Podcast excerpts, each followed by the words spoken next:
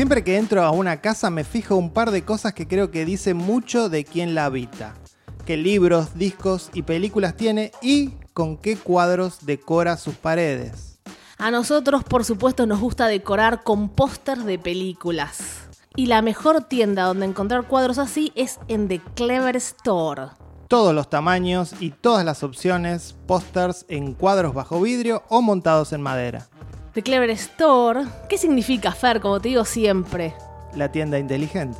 Tiene un impresionante archivo de imágenes de películas, de series, músicos y bandas. Todas las rarezas, ¿eh? Esa película de la cual no encontrás el póster, de Clever Store la tiene. Por ejemplo, Pato el otro día se compró el póster de LA Story, una película con Steve Martin que solo a él le gusta. Y a mí me consiguieron Diabolique de Mario Baba, otra rareza. ¿Tendrán The Dark Backward? Pedilo. Busquen a The Clever Store en Instagram y hagan su pedido. Be clever.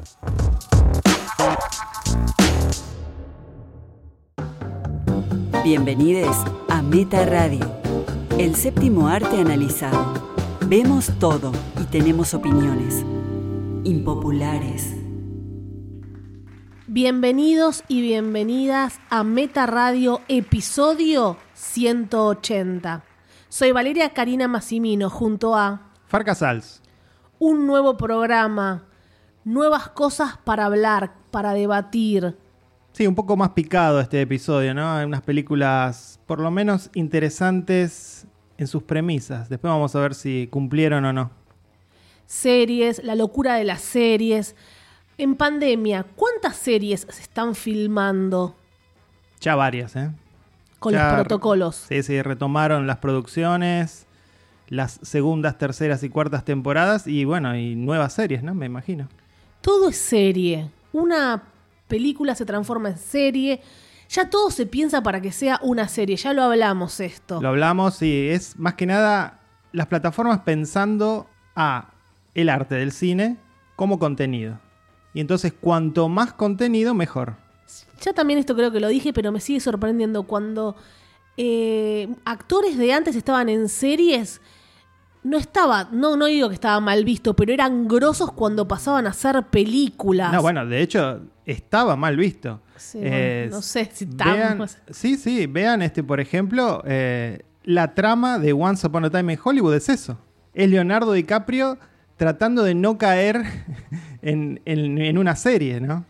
Me acordaba de, bueno, ER, que George Clooney se quería ir a la mierda y le pedían, por favor, aguantá y llegá y después te vas en helicóptero. Y con muchos más, no, no, yo ahora, ahora hago cine. Ahora estamos viendo a grosos actores desesperados por, o si no son las películas de Marvel y DC, por meterse en estas series, ser populares. es raro estar en una novela, diríamos. El culpable es HBO, que le dio eh, un gran prestigio a las series, tal vez a partir de Los Sopranos. Estar en una serie de HBO era lo mismo que estar en una película y ahora, bueno, lo vemos todo el tiempo. Porque vamos a hablar de una serie hoy, Fer. Sí, como casi siempre. Por favor, dejen de hablar de la industria y empiecen a hablar de películas. Empezamos con terror. Estuvimos viendo terror. Bueno, se heló nuestra sangre, Dios. Cito a Dios, porque siempre está Dios en una película de terror, ¿no? De conjuros. Y también cito al demonio. No, no lo cito, no lo cito. Con respeto. Dios, el demonio. Y en Jóvenes Brujas, Manón. Siempre me acuerdo de eso. ¿Quién era Manón? Y decía, si está jugando Dios con el demonio un partido de fútbol, Manón es el estadio. Miren las cosas que me quedan, así que respeto por todo, ¿eh? por estos dioses. Datos, datos inútiles, ¿no? Que nos quedan de las películas y que no sirven para nada en la vida real. Eh, sí, bueno, como decías, eh, estas dos películas nos prometían terror. No creo que hayan cumplido.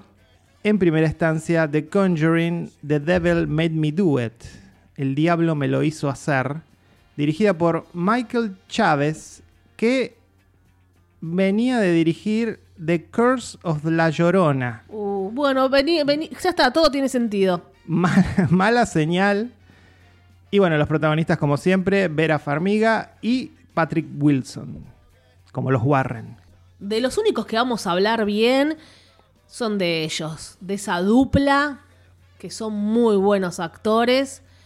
Son creíbles. Son Eh, creíbles. Y en una película de terror es bastante importante. Sí, sí, por eso yo siempre doy este ejemplo, igual vos Fer no coincidís, que los padres de Caroline en Poltergeist me encantaban y el padre de Caroline se parece al actor de The Conjuring. Te la dije, piénsenlo toda la noche. Sí, sí, sí. Se parece físicamente, pero De esos, cara, cómo actúa. esos padres de Poltergeist eran pésimos actores. No eran pésimos. Ambos.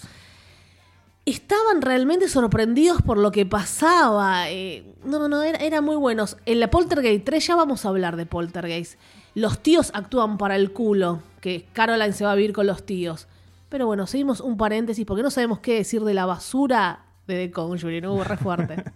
The Conjuring empieza con un exorcismo. ¿eh? Parece que nos plantean en este caso una película de exorcismo. Los Warren asisten este exorcismo donde hay un traslado de posesión.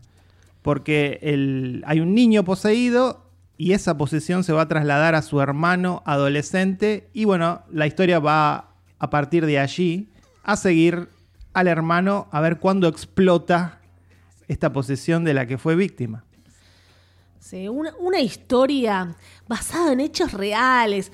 No nos vamos a reír de los Warren, yo los respeto a los Warren, la ¿Para carrera qué? que hicieron. ¿Para qué ponen eso al principio de la película, no? Basado en hechos reales, cuando sabemos que nada que ver, que toman el hecho efectivamente de la vida real, pero después para la película cambian todo, absolutamente Y todo. bueno, que eso fue, digamos, se llevó a la corte. Eso estuvo bueno, que vos podés decir, no, lo hice por posesión diabólica. Yo maté por posesión diabólica. De ahí a que... Sí, a que los jueces te crean hay un, un tramo importante, ¿no? Creo que me imagino que tenés más chances si los jueces son creyentes. Bueno, se jura ante la Biblia. Todavía. Creo que tenés la opción de no. Hoy. De jurar por jurar, digamos. Como una especie de, de acto de fe, de, de honestidad. Bueno, estamos viendo The Handmaiden Tale mientras la cu- cuarta temporada y en ese mundo distópico, no sé si decirlo distópico, no se jura sobre la Biblia en ese momento que ella quiere jurar Claro. sobre la Biblia. En Canadá, que se supone que es un país libre, lo contrario de Estados Unidos, que bueno, que está separada entre la vieja Estados Unidos y Gilead. Acá, ¿quiénes son los referentes? Es- ¿Quiénes son los Warren en Argentina? ¿Hubo historias así siempre? Creo que por la cuestión mediática lo más parecido sería Fabio Serpa, pero él estaba inclinado más hacia los extraterrestres, ¿no? A los ovnis. De hecho, te, te comento al margen, más allá de, de lo que opinamos de las películas de The Conjuring, a mí me molesta bastante que debido a la popularidad de estas películas se celebre a los Warren que son dos estafadores. Digo, las dos personas de la vida real, ¿no? Yo no me metería. Ya vos te metiste. Con lo que acabas de decir, estás maldito. Te llegó automáticamente por mail. Llegan ahora. Los conjuros llegan por mail. sí. Llegan los gualichos, las Maldiciones. maldiciones. Ya está. Estás un spell. Fer, vos te, la quisiste agarrar con los Warren. Vos sabés dónde te metes. Y volviendo a la película, digo, hay mucho efecto de cámara que me dio la sensación que ya no saben qué hacer, cómo mostrar lo mismo, porque muestran lo mismo, pero bueno, de manera diferente, ¿no? Entonces recae mucho en los efectos, efectos visuales, que en algún momento, en algún momento de la película aparecen, efectivamente sorprenden, pero es nada más que eso, es, es muy vacío todo en el film. Esa historia eligieron. Me encanta que empieza eh, la película diciendo que fue, un- fue, lo más terrorífico que vi- vivieron los Warren. Siempre es lo más terrorífico. La uno, esto fue lo más terrorífico que vivieron los Warren. Las dos, esto es lo más terrorífico que. Paren, si ya nos dijeron, siempre, siempre es algo más terrorífico. ¿Cu- ¿Qué fue lo más terrorífico de ellos? Si algo no está roto, no lo arregles, dice el lema, entonces ya está. Si funcionó una vez, lo van a repetir para siempre. Lo que a mí no me gustó, Fer, también fue el maquillaje. Mira lo que te voy a decir. Me pareció que estaban re mal maquillados. Sí, Más como una que iluminación. Se notaba, ¿no? Sí, se notaba. No se tiene que notar. No sé. Ya le vemos todo. Le, le vemos los hilos en la piel, Lo que pasa la es que historia. a esta altura los Warren son como dos personajes ya en sí, donde tiene mucha importancia cómo están vestidos, eh, la característica que tiene ella con esas blusas todas puffy.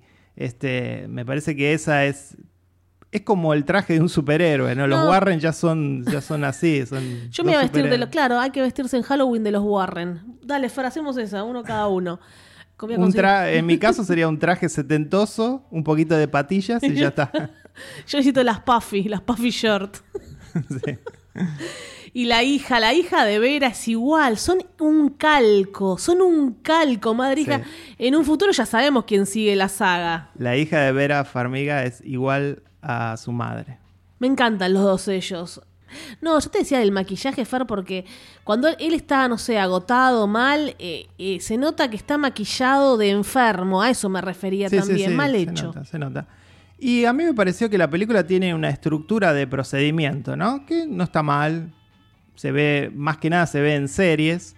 Pero a medida que avanzaba, digo, este es un episodio de X-Files de dos horas. Sí, sí. Eh, uno de los tantos episodios este, que lidiaban con satanismo, Sí, autoconclusivos. pero a full. Y te digo algo acerca de la trama. Se habla de los satanistas en la película. se habla de lo herejes que son, de las cosas horrorosas que hicieron. No se muestra nada en la película de eso. No están los satanistas, no se muestra nada satánico. No está Mayhem. no, No, no. no, realmente es, es la idea, la idea de satanismo que tiene mi mamá. O sea, no profundiza en ningún aspecto de la cultura satánica, lo que eso implica, nada, los, muestran- ri- los rituales. Vemos una mesa, una Sí. mesa con las típicas características de una mesa satánica hollywoodense, que son los vasos, el pentagrama, siempre muy lo mismo. mal, muy mal. sí. La monja, bueno, la- las que el, el universo Warren, ¿no? Anabel, la monja, malísimas, malísimas en su totalidad. La llorona ni hablar. Buah. Al final, cuando resuelven el caso, siempre van a su cuarto donde tienen todas las, las cosas malvadas Sí, bueno. que sacan. Eso es lo único que siempre me gusta, que me recuerda a la serie que ya lo conté, Viernes 13, británica, que me fascinaba. Que también tenían un lugar donde guardaban las muñecas Bueno, malditas, y- las sillas endemoniadas. Y precisamente eso, que todas las películas terminen igual, terminen con él llevando el objeto maldito a... Sí. Habla un poco también de que esto es cine episódico. Está bien, eh, Marvel lo llevó al extremo y, y lo bien que les funciona. Entonces está bien que ellos hagan lo mismo Sí, con Fer, el, el, cine universo, de terror. el universo Warren, ¿te jode? Me, me jode si no fuese que, como nombraste vos recién, The Conjuring, La Monja, Annabelle, La Llorona, son todas películas con falta de riesgo. No se la juegan en nada. Y tienen todo para hacerlo, porque inclusive tienen la popularidad de saber que estas películas van a funcionar con el público, con lo cual si quisieran asumir algún maldito riesgo, podrían.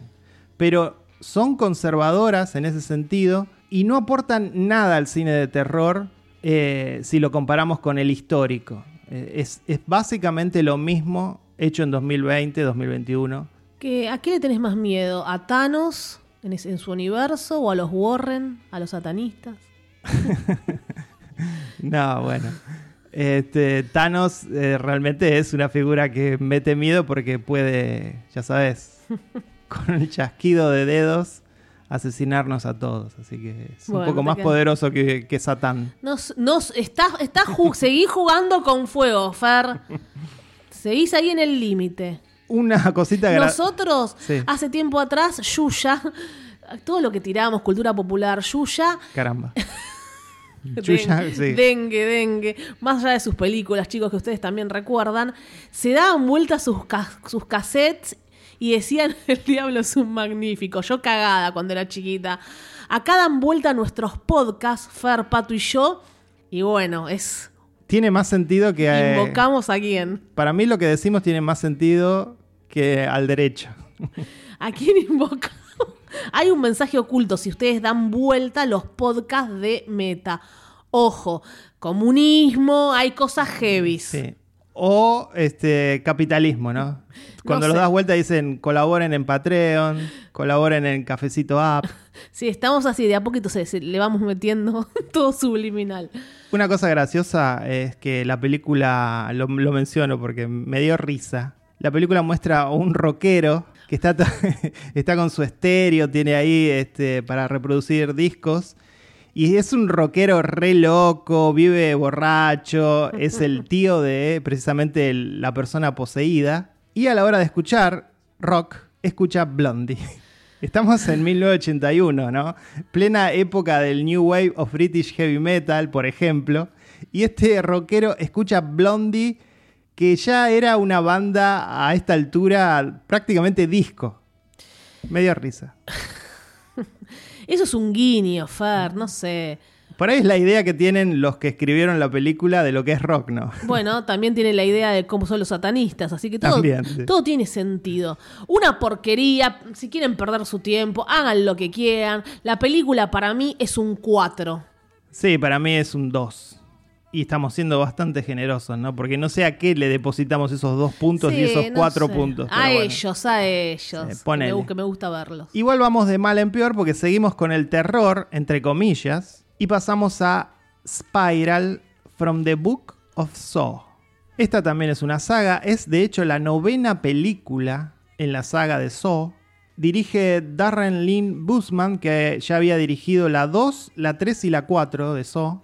Y bueno, está protagonizada por Chris Rock y está basada en una historia de Chris Rock. Bueno, todo, ya está.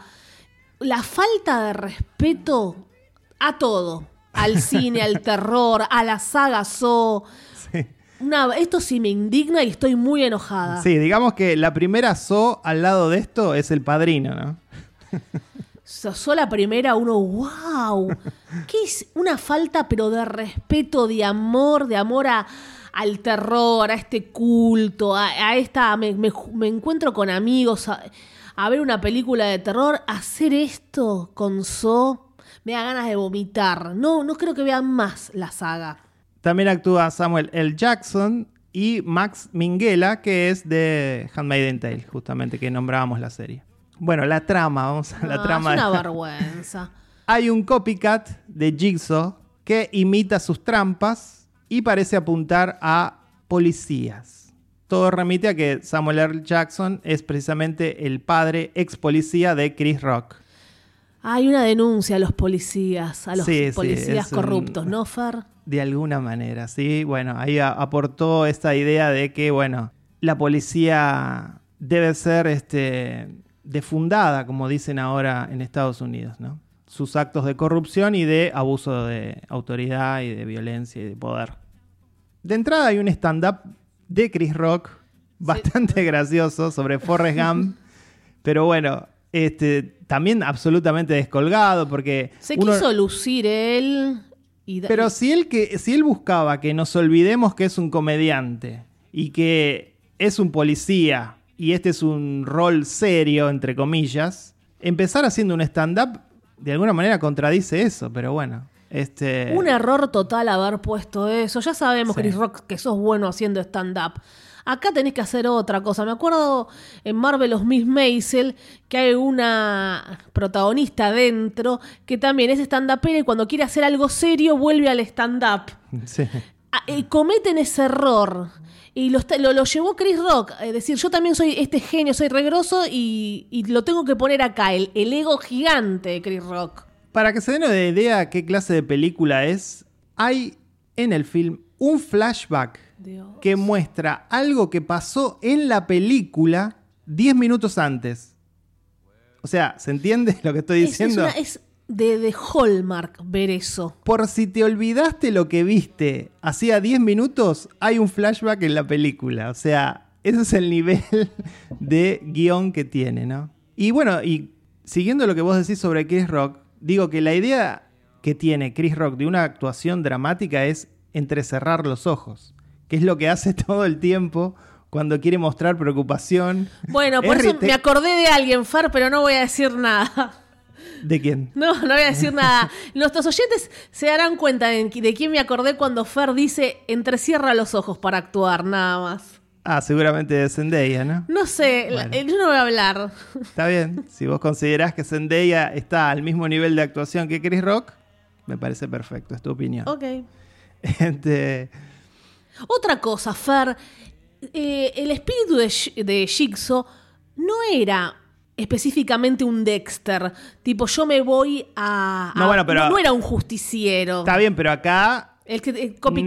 No, claro, es un copycat, no es Jigsaw. Es alguien que lo admiraba, digamos, entre comillas. sí, pero está bien, distorsión en todo. Hay un callback a la primera So que me pareció simpático, pero que queda en nada, que Sí. es la cuestión de la sierra. Sí, sí.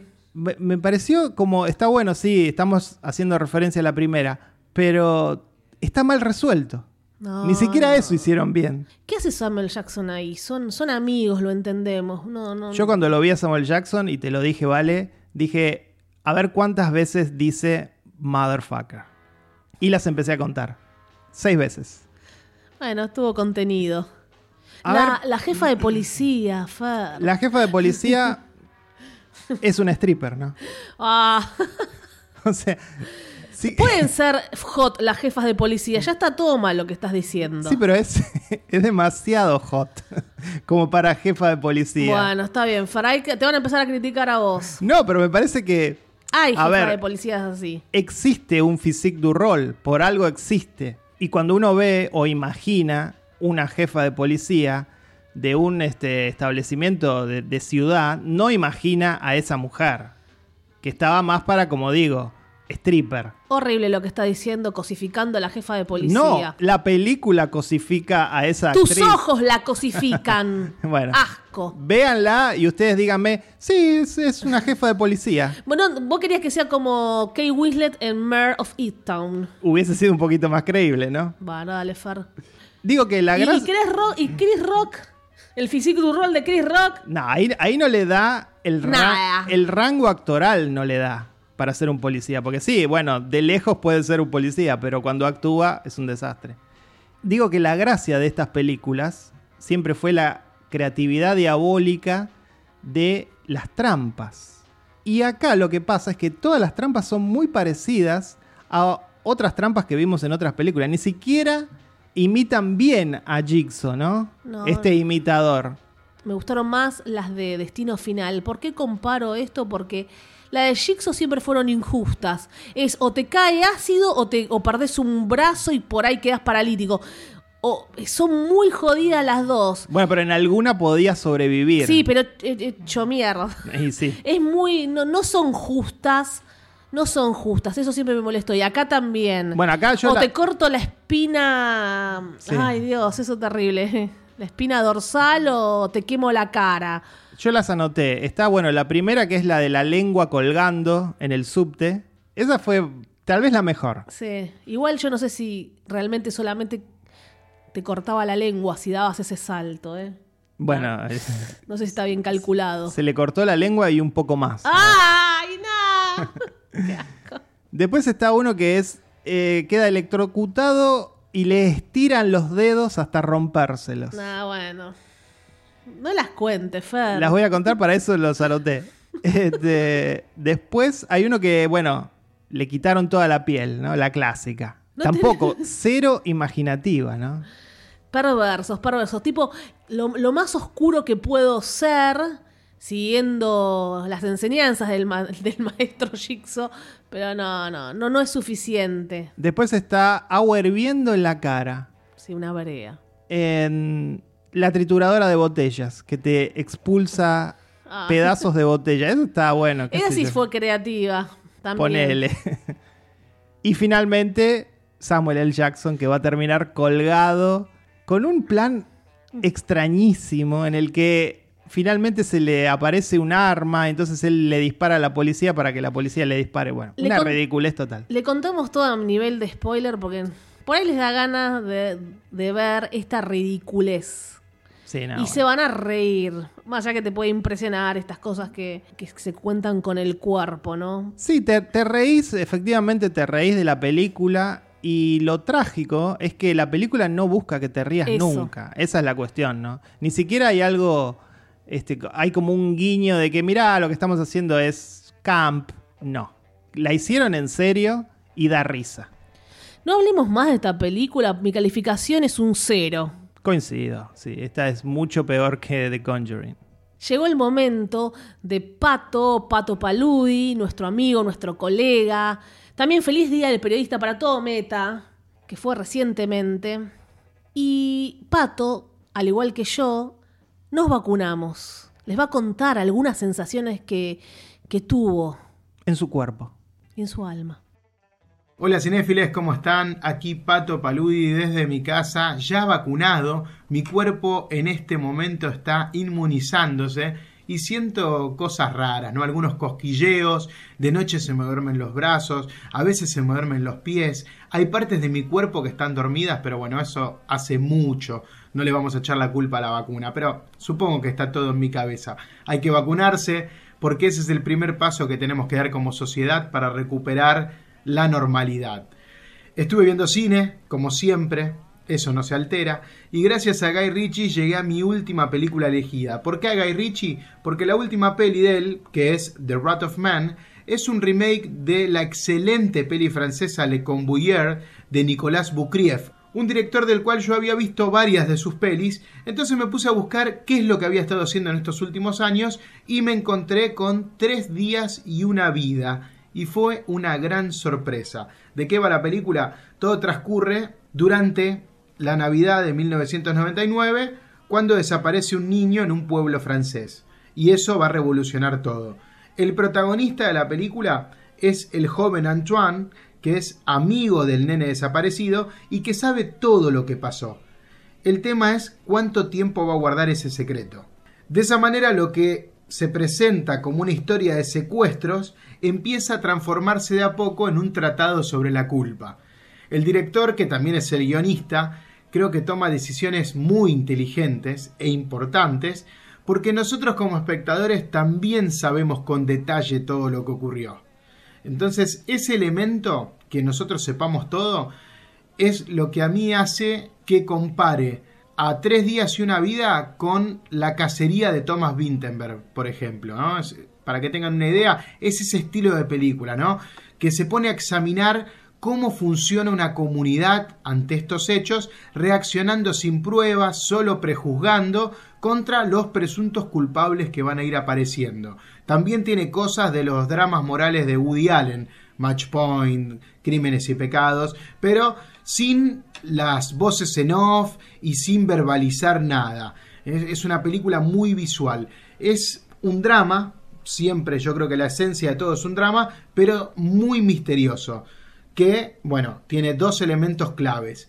Un guion que está muy bien estructurado y dos actuaciones de los dos actores que interpretan al protagonista, primero de joven, que es cuando inicia la película, y luego más adulto, ¿no? Ya con eso les estoy adelantando que hay dos partes muy diferenciadas. Bueno, me gustó mucho la película, eh, creo que, que plantea dilemas muy interesantes y aparte tiene un ritmo que se sostiene todo el tiempo y es muy entretenida. Así que ojalá la puedan ver. Tres días y una vida. Sé que muchos siguen pensando en la porno rumana que les hablé la semana pasada, pero bueno, todavía no la vi. Después de la vacuna quedé un poco debilitado y ver porno siempre me genera revoluciones, así que no era el momento. Eh, pero bueno, para eso seguiremos esperando. Aquí me bajo yo, volvemos a la Mothership con Vale y Fer. Hasta la próxima, chickens. Pato, como en un audio de WhatsApp, en 2X. Bueno, un pato express. Pato Express. Eh, pero bueno, llegó el momento, ahora está un poco más tranquilo, más allá de los miedos, ya está con... En 20 días los anticuerpos comienzan. Falta Fer que en cualquier momento. Sí, un pato express porque también está con mucho trabajo, home office, pato, y está viendo un poco menos de cine, pero ya va a retomar. Cualquier avance tecnológico, por menor que sea, termina siendo igual a la magia. Esta hermosa frase, fragmento, se dice en The Mosquito Coast, la costa mosquito de Apple TV Plus.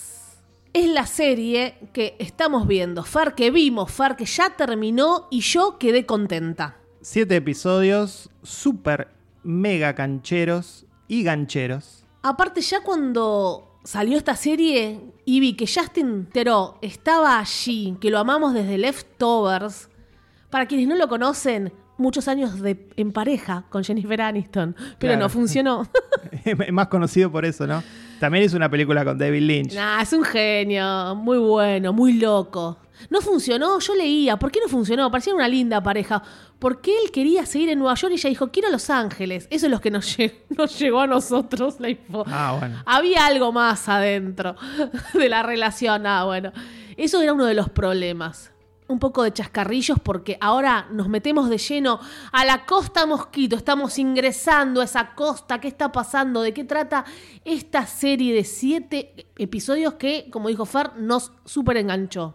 Es una familia que vive en una zona rural fuera de toda conexión, ¿no? Esto se deja de manifiesto en el primer episodio, no tienen teléfono, no tienen internet, los hijos se educan en su casa. Él, el personaje de Justin Theroux, es un inventor de soluciones sustentables y por un conflicto del pasado van a tener que escaparse de su casa y básicamente la serie es eso, es el fugitivo versión familia tipo. es escapar episodio tras episodio que pasan un montón de cosas y eso es lo que te llena de adrenalina el cuerpo. Al principio Fer relata quién es este hombre, Ali Fox, este inventor. Los hijos están allí, todos escondidos. ¿Qué pasó realmente en el pasado? Al principio puede sonar un poco capitán fantástico, Sí, porque digamos tienen ese espíritu hippie, ese espíritu progres, lo llamaríamos aquí, en Estados Unidos es liberal. Claro. También en, en contra de todo, en contra del capitalismo, de Estados Unidos, de las reglas, de tener arma, muy, muy progre ese mensaje. Por supuesto, esta serie, hablemos un poquitito, es basada en una novela de Paul Theroux, que es el tío de Justin. Y eso me fascina, que él es el productor y encima también trabaja. Maravilloso. Llevando a la pantalla, aunque ya se hizo la película, ahora vamos a hablar, la obra de su tío, bajo sus ojos, su tío aún vivo de 80 años, previo Nobel a la literatura. En su momento la película le hizo Harrison Ford, todos la recordarán, y el joven, el joven hermoso River Phoenix. Sí. Y el papel de la mujer lo hacía Helen Mirren, ¿no? Sí, Que si, si comparamos con la mujer de esta serie, hay una gran diferencia. No, a mí me encanta Melissa George. Siempre me gustó Melissa George. Me fascina Melissa George. Sí, sí, me por encanta eso, a mí también. Ah, pensaba que no. Ah, hablabas de belleza, Fer. Y sí. Mira vos la, eh, los comentarios pajerazos de Fer. Sigan anotando. Igual Helen Mirren estaba re linda ahí en su momento. Son raros todos. Harrison Ford. ¿Qué recordás? Recuerdo muy poco de la película, que no es esto que estamos viendo en la serie, Yo nada que- que ver lo que recuerdo.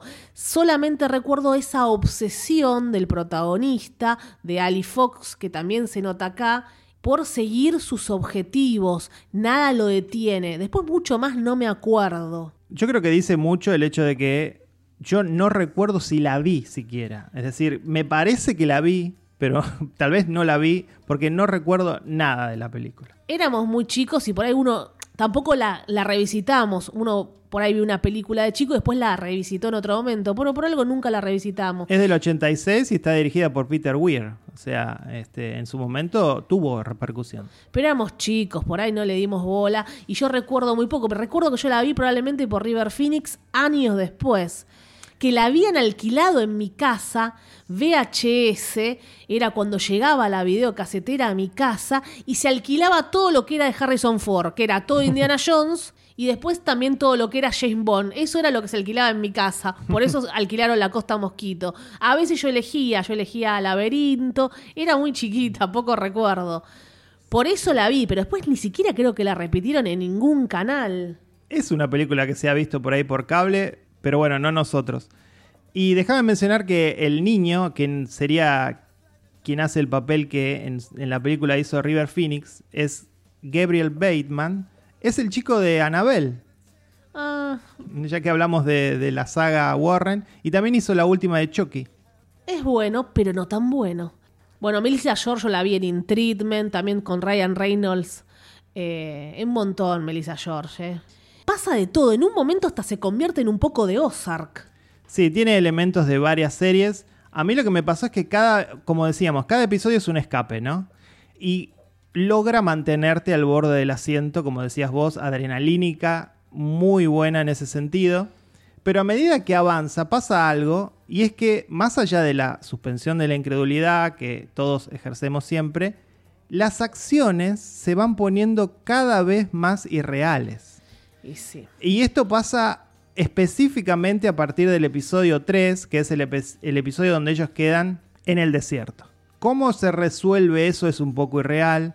Después cuando pasan a la casa de los narcos y tienen que escapar de allí también, es muy irreal. Sí, es muy irreal como Ozark y, no, y nos babiamos con Ozark. Ozark es todo irreal y estamos babiados. Mm, No eh. sé si... si Zafa de todo. zafa de todo, pero lo hace de una man- lo hace de manera de una manera de escritorio, lo hace con su inteligencia. Acá hay una cuestión de resolver las cosas de manera física. Y al- cerca del final de la serie también hay un escape de una cárcel que también es absolutamente irreal, aunque increíblemente divertido de ver. Es un poco Ali Fox, este entusiasta, esta persona que tiene un montón de ideas, que es súper inteligente, es un poco MacGyver. Eh, va a salir de... Él analiza todo con rapidez más allá de tener una navaja a mano, ¿no? La inteligencia de siempre se puede resolver algo. Es muy entusiasta, nunca va a pensar que él está equivocado. ¿Y cómo arrastra a la familia a eso? Bueno, eso, eso yo te lo marcaba cuando veíamos la serie, ¿no? En el sentido de decir, a mí me puso un poco incómodo la figura masculina Sí. paternal de Ali Fox. Es más, yo te llegué a comentar, faltando un episodio, dije, espero que en el último episodio los guionistas castiguen a Ali Fox de alguna manera. No pasó. Sí, no, te estás equivocando porque Para mí pasó. no pasó. Para No, mí pasó no. porque la madre, la mujer y sus hijos, menos el hijo, que puede ser que siempre un hijo se ponga del lado del padre, están, no soportan más. Quisieron abandonarlo, no vamos a hacer spoiler. No soportan más. Los rostros del final, No soporta- a, a Hendel, los rostros del final Sí. son, lo marcan todo. ¿Ese es el castigo? Mm, vos no el personaje no fue castigado. para mí fue Y- castigado porque. Y eh, las dos mujeres que efectivamente están en contra de la Sí, figura muy en contra. de la figura masculina paternal siguen con él. En un momento, si no tengo que spoilear. Y lo cuan- apoyan, ¿eh? Cuando, no, no lo apoyan. Cuando no les quedó otra porque uno de los hijos tiene una situación, hace algo terrible, entonces tienen que unirse nuevamente como familia, pero los planes eran otros, eran mandarlo a la mierda a Ali Fox. Pero Bueno, bueno, pero el se guión- viene la segunda temporada donde se va a armar Flor de Quilombo. El guion decide que debido a la situación del chico, ellas terminen ayudándolo. Es Por una decisión hijo. del guion. ¿eh? Sí, pero yo hubiera hecho esa decisión también, porque yo están jugando que viene la segunda temporada. Aparte, si pensás, no leímos la historia, la novela, pero en la de Costa Mosquito película también arrastraba a su familia, porque ya él va, para mí va a entrar en una demencia total. Tan entusiasta, Sí, tan seguro en sus ideas, no le importa nada. Se le dijo mil veces egoísta, que no le importa la familia, se le ha pegado. Pero digamos, la novela es del año 81. La película es del año 86. Esta nueva versión es del año 2021. Por lo tanto, debería, y sucede en el año 2021, ellos se- sucede en la actualidad. Entonces digo, imaginé que si esa figura era así como la pintan en la novela, en la serie la iban a cambiar adaptándose a este tiempo. Se está adaptando porque hablan de ni donde una tal menos. vez una mujer no aceptaría como acepta esta mujer todo lo que hace el marido. Lo acepta porque metió al hijo en el medio. Igual se habla de ni una menos, de la política de Estados Unidos, del muro, de las armas. Eh, se habla de que somos consumidores. En un momento parecía el club de la pelea. Muy buena música todo el tiempo, eso también lo quiero mencionar. Para mí como que no le quedó otra, entonces las mujeres hasta cierto punto tienen que acompañarlo, porque cuando hay un, ni- un niño metido en el medio, de un lado, para mí es por eso. Sí, Eh, antes de eso también lo acompañaron. ¿eh? No, Y son, para mí son se, varias cosas. se muestra un quiebre total en el capítulo 3 que ya no lo soporta mal. 3, 4, no lo quieren ver más a Ali Fox. Pero bueno, está bueno porque se viene la segunda temporada que No, por no. supuesto ya van a renovar. Más allá de esta, de esta queja mía, realmente la serie es excelente y no, no creo que exista nadie que no, no le guste porque tiene todos los elementos para atraparte. Te decía de la música, Fer, también ponen a The Smiths, bailan con The Smiths, con Sí, un sí, vinilo. Muy buen soundtrack. Me voy a escuchar todo el soundtrack. Más allá de eso, eh, sí, un plagio, no sé, la música inicial de la serie que estamos escuchando. Sí, tiene un sabor a la música de la serie Millennium. Si recuerdan esos violines de Mark Snow, el quien había hecho también la música de X-Files, eh, remiten bastante a, a ese, a ese opening. Pero me dio piel de gallina, digo, ¿y Sí, sí. es la misma canción, ah, investiguemos un poco de eso. Igual pese a nosotros, yo estoy- a mí me gustó mucho, por ahí más que a Fer, igual a Fer también le gustó, pero em, no tuvo muy buenas críticas, ¿eh? Mira vos. No tuvo muy buenas. Tampoco veo repercusión en redes sociales ni nada, ¿no? Acerca de Mosquito Coast. No me importa. Sí, en general lo que se marca es que tiene un sabor parecido a otras series. Yo creo que todas las series a partir de Breaking Bad se parecen un poco a Breaking Bad, digamos. Este ha sido muy influyente esa serie en todas las otras, en Ozark, en esta y bueno, es, es algo con lo que tenemos que lidiar debido a que esa serie cambió todo. La súper, súper recomendamos, siete episodios. La otra vez hablamos de una muy buena, Mare of Eastham, que es otra cosa, ¿no? Para comparar. En lo que va del año, estamos a mitad del año. Las únicas que puedo mencionar son estas dos, Mare y The Mosquito Coast, que me hayan gustado a este nivel. Sí, como dijiste, estamos viendo Handmaiden Tale. Yo la estoy sufriendo. A mí no me está gustando ya desde la segunda temporada. De las que vimos hemos hablado, algunas las abandonamos, no hay muy, muy buen material. Así que bueno, hacemos un, un filtro. Vean The Mosquito Coast. Y para terminar con algo light, también vimos en Netflix la película de Sailor Moon, Eternal. Doble película, porque son, son como dos episodios de una hora y pico. En realidad la venden como dos películas. Sailor Moon, por si no lo saben, es un fenómeno global que viene desde los 90, creo que del, del 92 empezó. Yo lo, lo veía en los 90, pero abandoné luego de, este, de esa primera temporada larguísima que tiene como 200 episodios. Qué locura. Después hay dos temporadas más. Esta sería la cuarta temporada, o bueno, cierre con dos películas. Es un anime que en su momento fue muy controversial por el tono sexy que tenía, por la diversidad sexual, que en los 90 era algo inédito absolutamente. Por los ojos redondos gigantes. Eso siempre con todo el anime. Eh, no soy un gran este, aficionado al anime, solamente vi Cowboy Bebop y lo adoré, es mi anime favorito. También vi Akira, los clásicos, pero no, no soy de ver mucho anime. Sin embargo, bueno, esto me tocó el nervio de la nostalgia ver que estaba ahí Sailor Moon y bueno, vi la película. Sigue con todo ese tono, ¿no? Porque es una pajereada todo.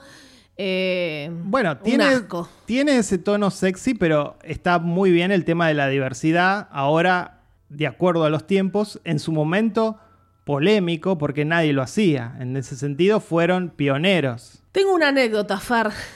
¿Querés que la cuente ahora? Ya que estás con la nostalgia. Una anécdota con el anime. Sí, pajera. A ver. Pajiza. Eh, estaban de moda los cibers, los cibers. Yo no tenía internet en, una, en un momento en mi casa. eh, iba a un ciber, a un ominoso ciber, probablemente en la Valle, gente de Argentina, una galería ciber. Todos pajeros, todos hombres pajeros, sí, hombres, no mujeres. hombres pajeros que me daban asco. Así yo estaba, jajaja, ja, ja, ¿qué es este mundo? La maravillosa internet, jaja, ja, ¿qué es esto? Todo me fascinaba, bajar películas, mirar cosas. Bueno, no sé por qué estaba allí en el Silver, hablar con gente. Era tener internet, ¿no? Y giraba hacia mi, mi cabeza y veía a eh, hombres viendo porno, anime, muchos con Sailor Moon. Eh, no sé quién hacía esos dibujos Sí, sí, en, en versión a- porno, metiéndose, estaba Sailor Moon metiéndose cosas y el tipo a mi lado un asco. Sí, lo- te estás haciendo referencia a hentai, así se llama eso, que Sí. son películas con el estilo del anime clásico, pero pornográficas. Bueno, viendo Sailor Moon entendí todo. Polleritas cortas. Eh, la pueden ver en japonés o la traducen, recordarán la, la- la vocecita, la vocecita de nena que, que tienen en los dos idiomas, vo- vocecita de nena, naif. Es que son nenas. Amo, te amo, le dice a un tipo. No, bueno, me asqueó el- todo, me asqueó todo. Estaré tal- siempre contigo si es en, en- en nuestro idioma, ¿no? estás exagerando un poco. No estoy exagerando y recordé esa anécdota del pajero a mi lado. Yo era adolescente, joven ahí y se guardaba las cosas en disquete para terminar de masturbarse en su domicilio. en disquete. Sí, en disquete. A mí me parece que, bueno, la gracia de Sailor Moon nunca fue la historia, nunca fue ese su fuerte, más bien fue el humor, el humor cute y absurdo y los guiños a los adultos. Y acá es donde entra toda esa parte sexy.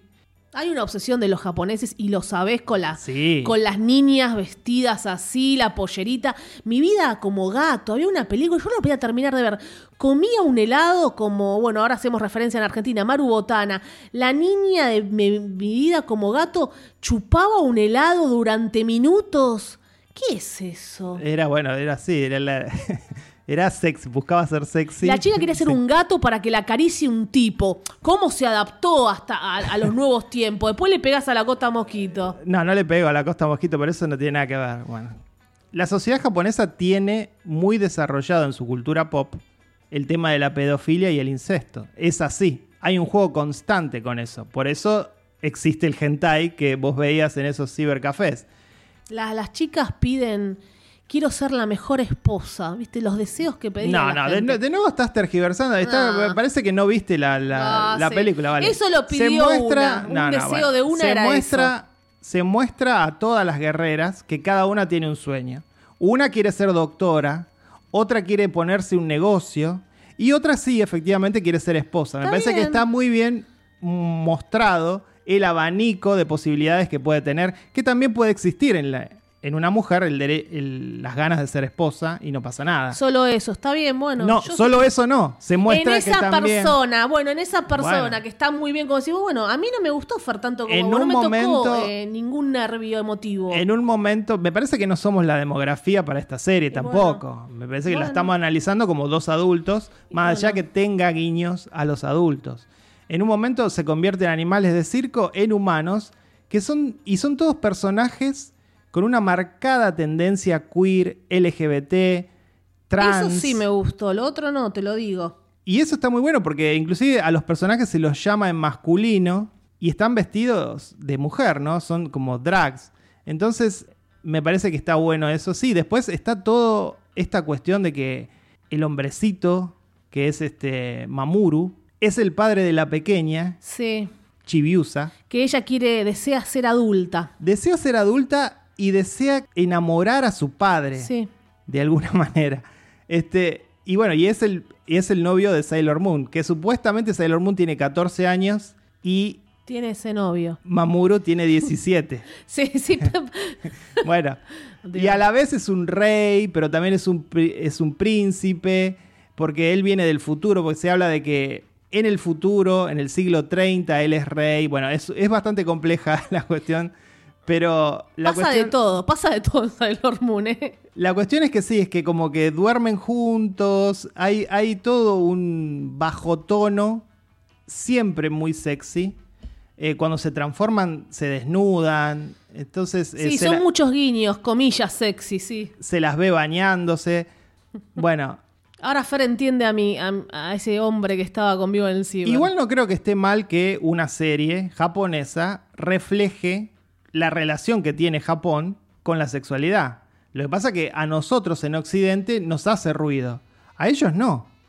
Eh, de hecho, bueno, como contaba, ha sido censurada esta serie en los noventas por, Sí. por mostrar personajes femeninos que eran nombrados como masculinos y viceversa.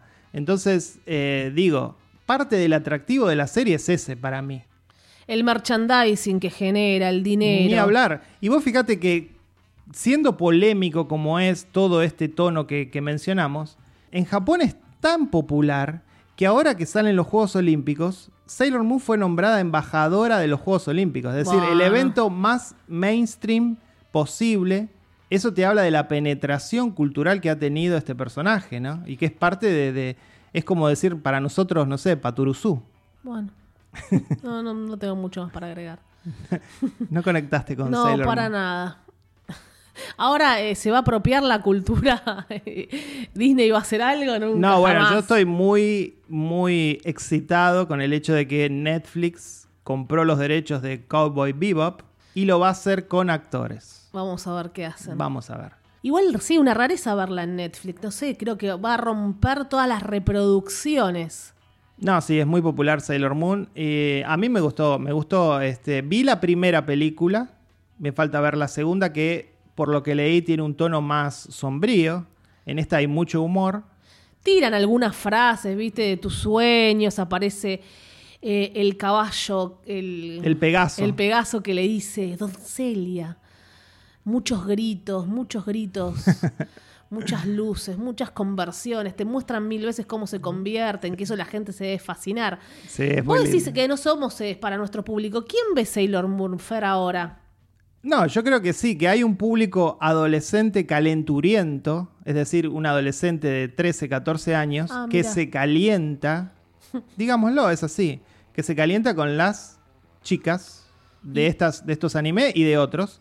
Después hay un público adulto que disfruta de todos esos guiños. Y después hay un público realmente infantil que lo hace desde la inocencia absoluta. Bueno, ok, abarca todo.